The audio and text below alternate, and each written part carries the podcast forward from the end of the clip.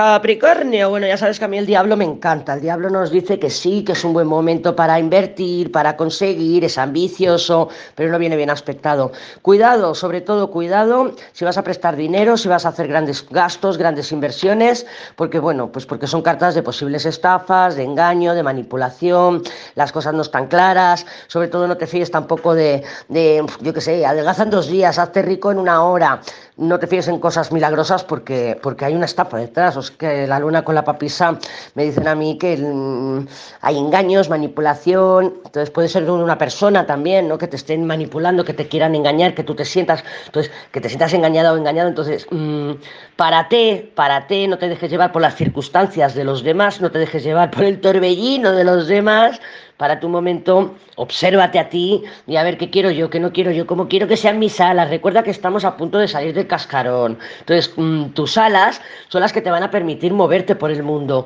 Párate un momento, no quieras tenerlo todo controlado, no te dejes llevar por la presión del exterior, de otras personas, de las situaciones. Y, y, deja que las cosas se manifiesten. Mm, sobre todo, eh, soltar el control va a ser la clave para ti esta semana.